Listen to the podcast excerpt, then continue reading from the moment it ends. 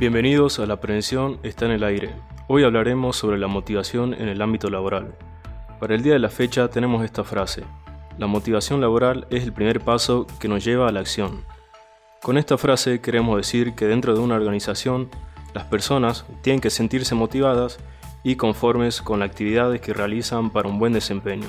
Ahora, centrándonos más en definición, la motivación laboral consiste en el proceso mediante el cual las personas, al ejecutar una actividad específica, desarrollan capacidades que conducen a la materialización de ciertos objetivos para satisfacer necesidades o expectativas. Estos esfuerzos dependerán de la mayor o menor satisfacción recibida. O dicho de otra forma, tu conducta futura será en función de si valió la pena.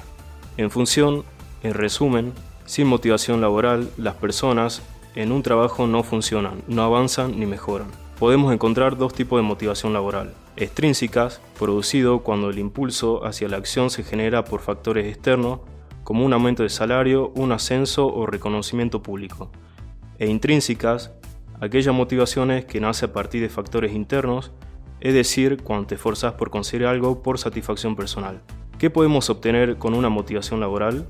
Con la motivación laboral podemos obtener mayor eficiencia y eficacia, ya que si un trabajador se encuentra motivado con el puesto de trabajo que esté, que esté realizando, se siente satisfecho a la hora de ejecutar su rol.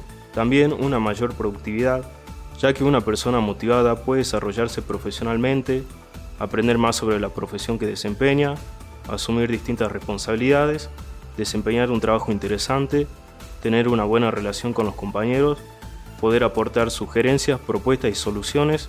Por último, poder conocer bien las funciones del puesto que ocupa. Muchísimas gracias por su atención y hasta el próximo episodio.